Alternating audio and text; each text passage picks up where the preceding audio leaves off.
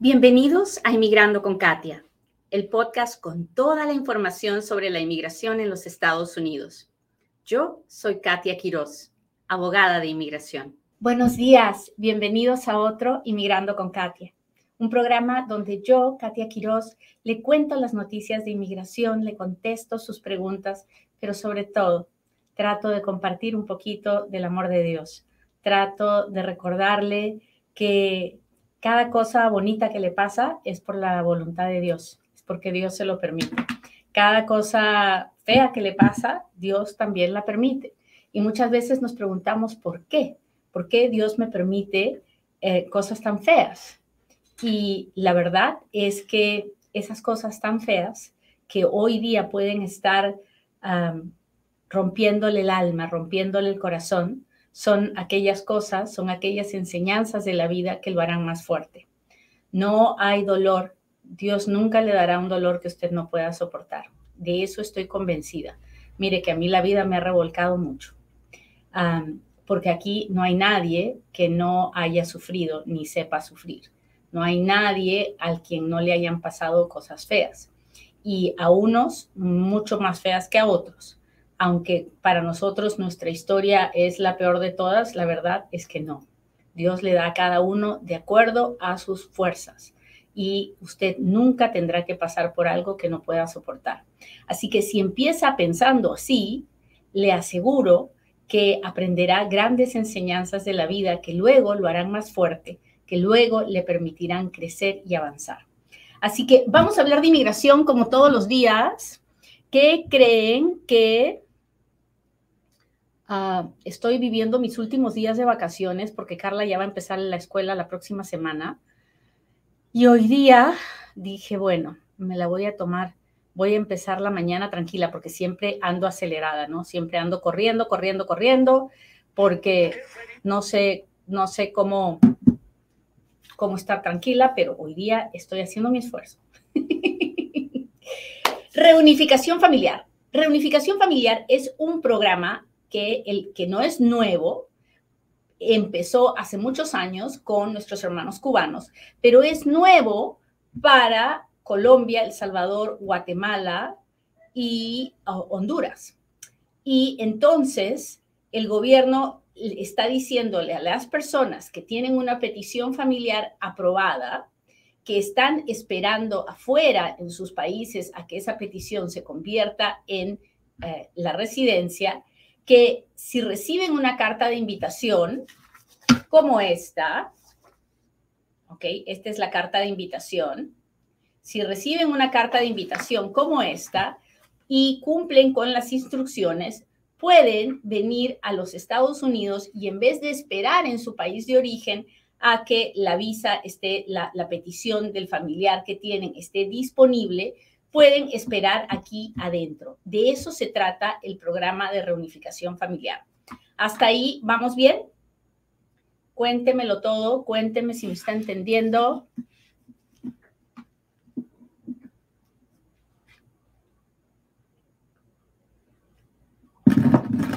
Hola, hola, gracias por estar aquí. Muy bien. Jazz Morales nos mira desde Las Vegas. Gracias, es mi vecina. Yo también vivo en Las Vegas. Muy bien, Olguita, gracias por contestarme. Listo. Entonces, esta carta le va a llegar probablemente, si a usted no le ha llegado y usted la está esperando, si no le ha llegado a usted, le tiene que llegar a su abogado. Entonces, si usted tiene un abogado, el abogado tiene que recibirla generalmente por correo electrónico. Yo estoy recibiendo las mías por correo electrónico. ¿Ok? Y lo primero que hay que preguntarse es dónde está el beneficiario de esta petición, ¿ok? Si el beneficiario de la petición ya está en Estados Unidos, el programa de reunificación familiar no es para usted. Olvídelo. Llegó la carta y así como llegó, se guardó porque no lo podemos usar. ¿Ok? El programa de reunificación familiar es solamente para el beneficiario principal que está afuera de los Estados Unidos. Afuera. No puede estar aquí, no puede haber entrado, está afuera. ¿Ok?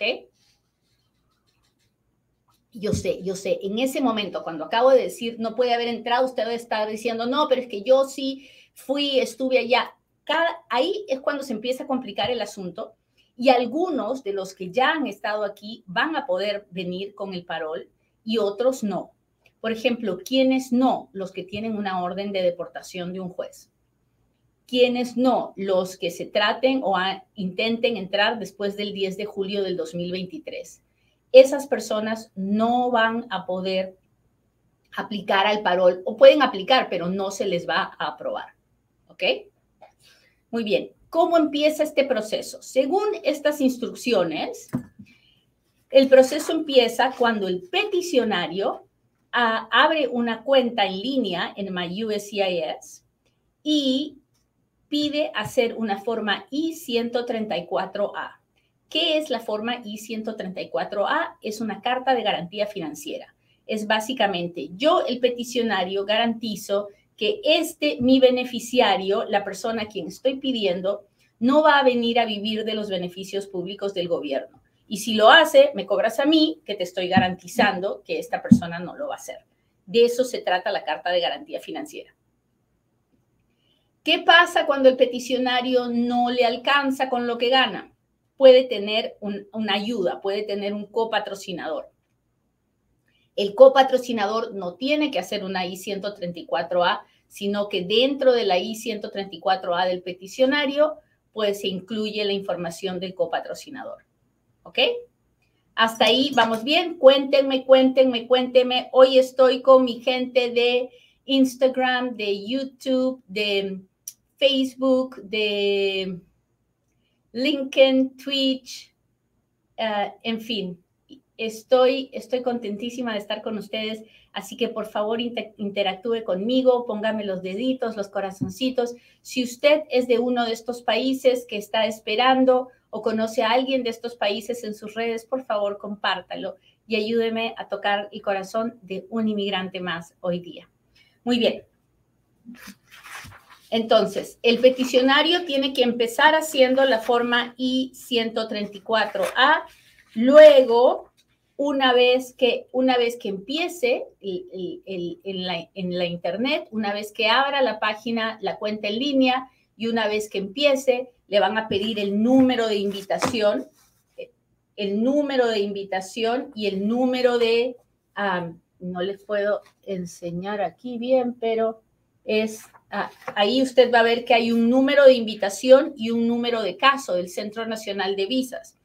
Entonces,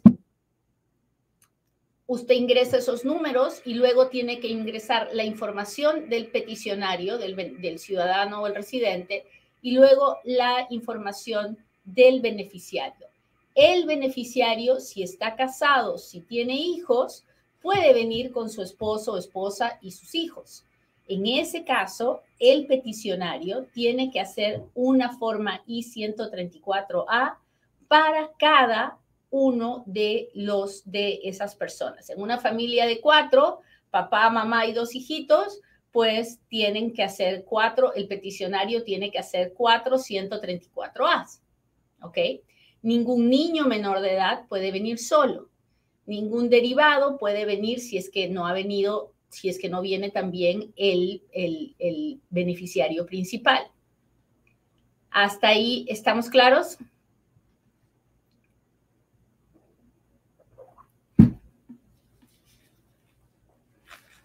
Ok.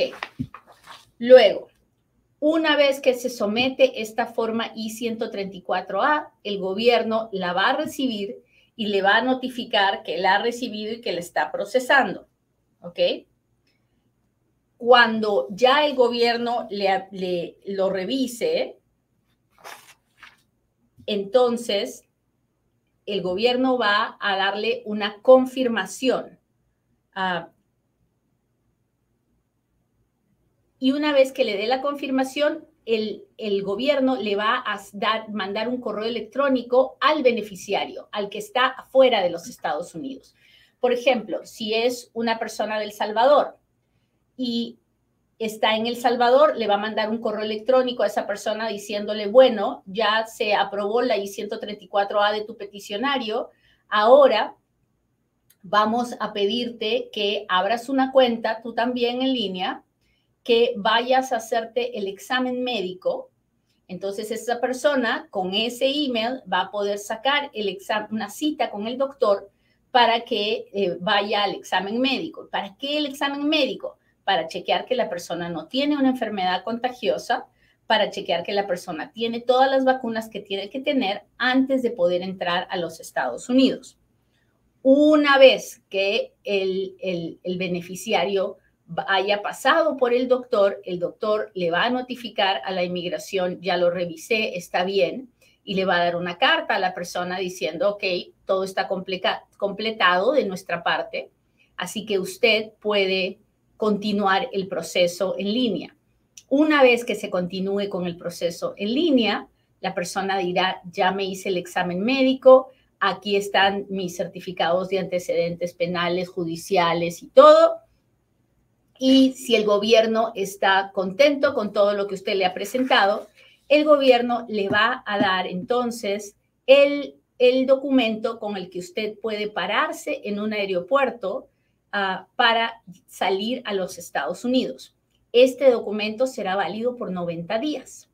¿Y qué quiere decir? Que tiene 90 días para salir, para pararse, para llegar a un aeropuerto de los Estados Unidos. Ahora bien, el que usted reciba este documento no significa que ya va a entrar a los Estados Unidos. No. El gobierno dice, todo este proceso es nomás para que te pares en el aeropuerto. Pero una vez que te pares en el aeropuerto, es el oficial consular el que va a decidir si te deja entrar o no. ¿Y qué va a hacer el oficial consular? Inspeccionarte. Te va a tomar las huellas otra vez. No, otra vez no. Te va a tomar las huellas y después de que te tome las huellas, te va a mirar, te va a chequear y va a decidir si te permite entrar o no. Una vez que la persona entre, ha entrado con parol. ¿Qué quiere decir eso? No ha entrado con la residencia, ha entrado con un permiso para estar en los Estados Unidos hasta que la, la, petición familiar, la fecha de la petición familiar, aparezca en el boletín de visas, que quiere decir que la visa está disponible para pedir la residencia. Y en ese caso, la persona podrá pedir la residencia dentro de los Estados Unidos. Ahora bien, si la persona está entra con parol, puede pedir un permiso de trabajo y puede trabajar y puede vivir tranquilamente mientras no se meta en problemas hasta que la visa esté disponible para pedir para poder pedir la residencia y ahí pedirá otro permiso de trabajo. ¿Hasta ahí estamos claros? Cuénteme si me está entendiendo, por favorcito, cuéntemelo todo.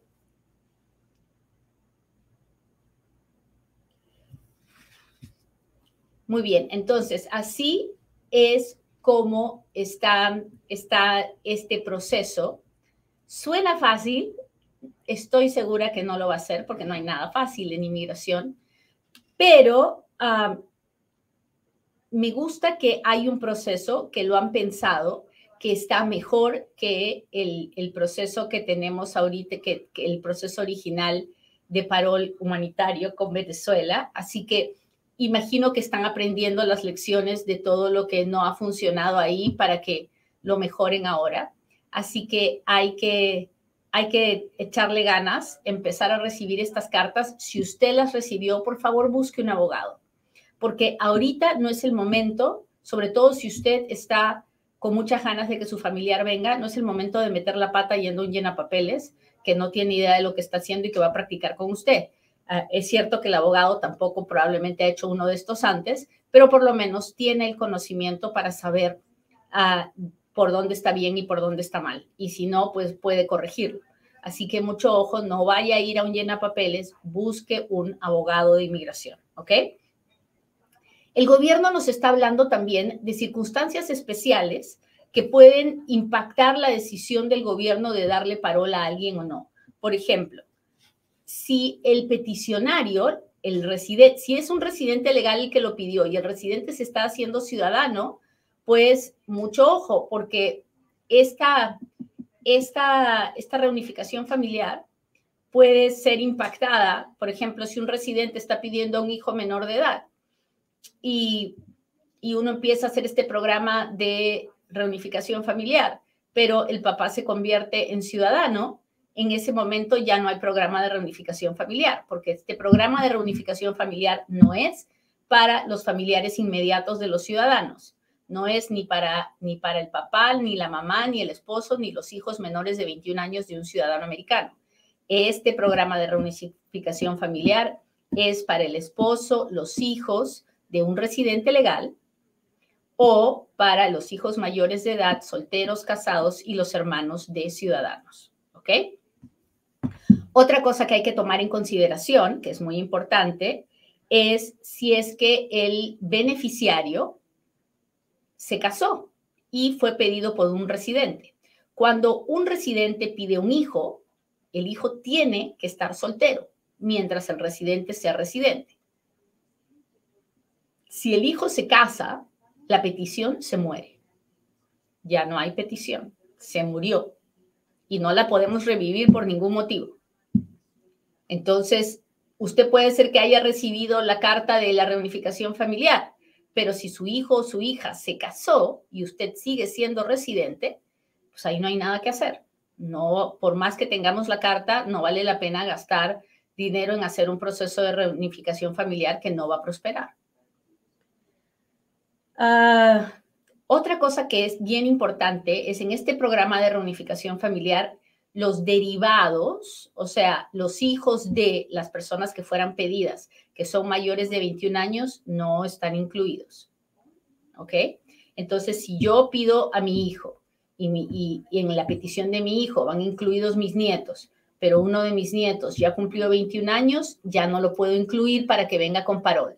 Puedo incluir a mi hijo y a sus hijos menores de 21 años. ¿Hasta ahí estamos claros? Cuénteme.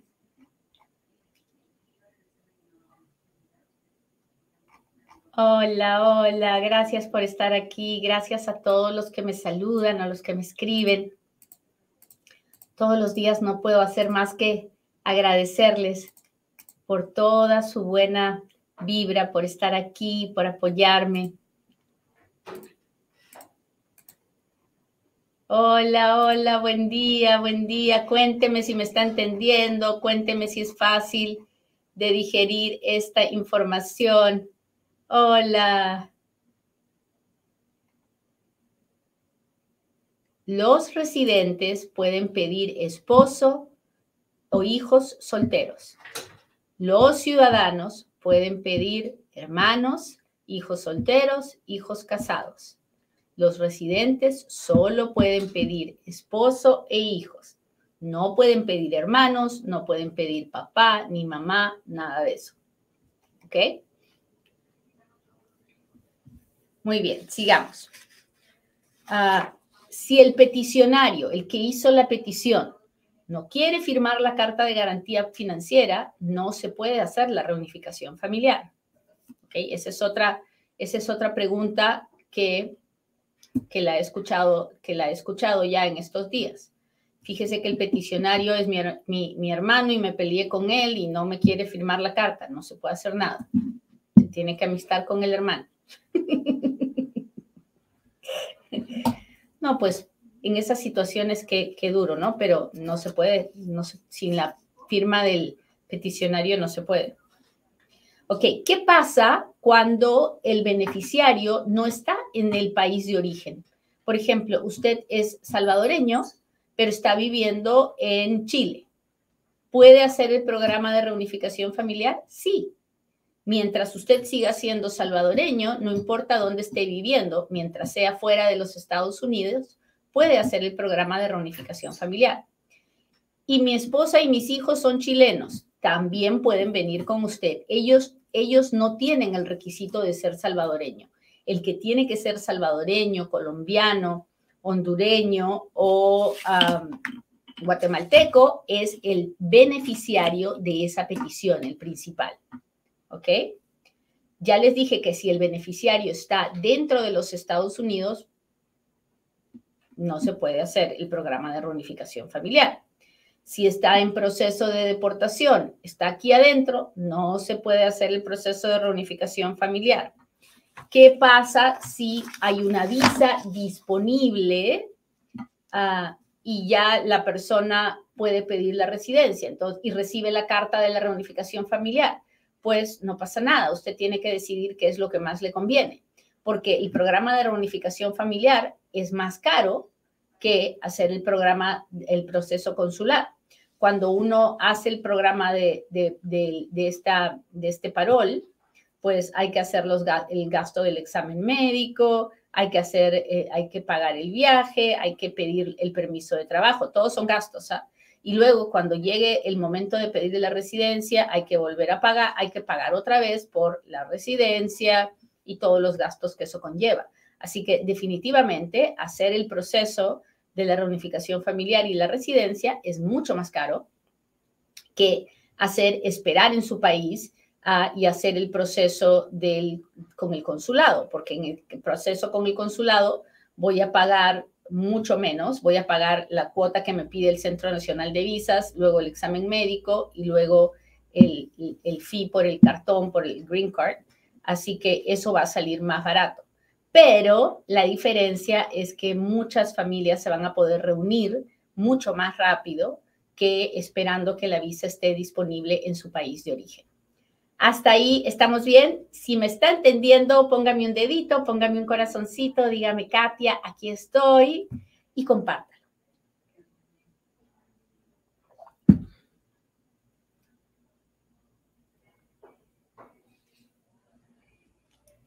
Muy bien, ahora sí, hágame sus preguntas porque ahora es cuando Katia responde.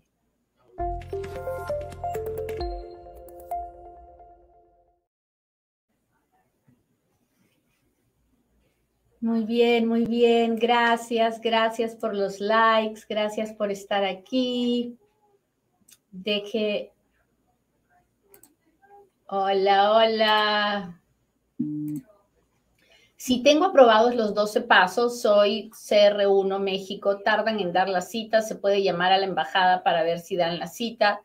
En este momento, después de que los, los 12 pasos están aprobados, Juárez se demora un año en dar la entrevista. Si usted tiene una razón de emergencia por la que necesita entrar, no sé, por ejemplo, su esposo está muy enfermo, usted lo tiene que acompañar, entonces usted puede pedir que le aceleren la, la, la cita.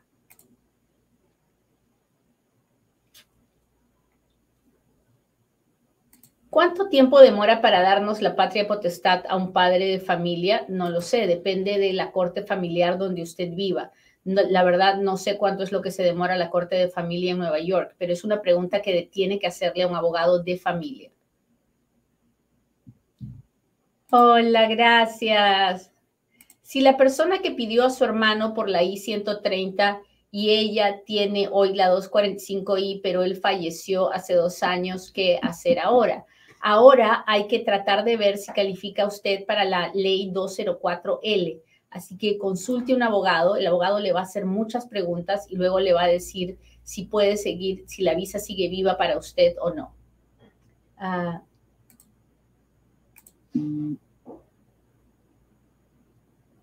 estamos llenando la I-485I para mi suegra, pero no sé qué poner cuando piden el tamaño del hogar de ella, ingresos, deudas, bienes ella es retirada, pero todo eso es en Nicaragua. Ah, nada, me da miedo que usted llene esa forma, pero si no sabe qué poner, léase las instrucciones de la I-485 porque ahí está muy detallado. Ah, el tamaño del hogar es quienes viven con ella. Así que usted tiene que poner la información de todos los que viven con ella. Si ella vive solita, entonces es una sola persona. Si ella vive con usted y con su esposa, entonces son tres.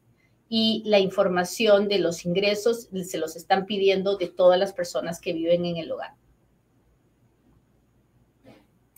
Estoy en proceso de ajuste de estatus, categoría F3. Ya tuve la entrevista hace dos años, pero mi caso sigue en revisión. Mi hijo de 18 años está en el Army. Ahora será que se puede adelantar el caso no es que se pueda adelantar, ahora es posible, eh, tampoco, el que su hijo esté en el Army tampoco le ayuda porque si usted está haciendo ajuste de estatus es porque debe ser 245I.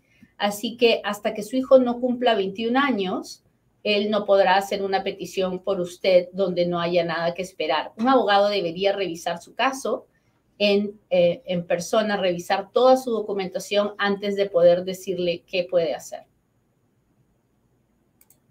Soy, tengo un hermano en El Salvador, soy residente, aún no trabajo porque estoy en maternidad, ¿puedo aplicar o necesitaría un sponsor? Esmeralda, usted no, como residente no puede pedir a su hermanito, tiene que esperar hasta hacerse ciudadana.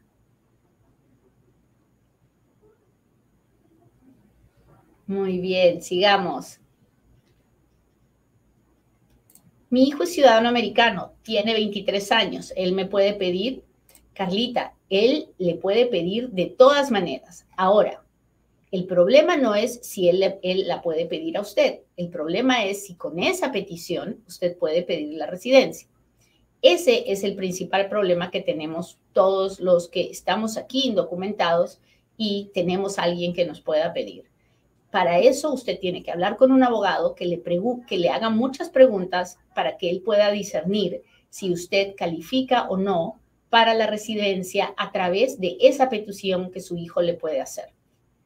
La mayoría de la gente tiene la noción equivocada de que cuando tiene el esposo ciudadano o el hijo ciudadano, ya va a arreglar porque ya tiene quien le pueda pedir. No es así el hijo, el esposo, siempre le puede pedir y la petición siempre se va a aprobar, pero la petición no es la mica. La petición es solamente el boleto, el ticket, para poder pedir la residencia siempre y cuando el inmigrante tenga los requisitos para la residencia. Y eso es mucho más complicado de entender. Bueno, muchachos, les agradezco mucho que me hayan acompañado hoy día. Por favor, compartan el programa. Déjenme tocar el corazón de un inmigrante más que necesita la información, porque la información es poder. Nos vemos en el próximo Inmigrando con Katia. Bye.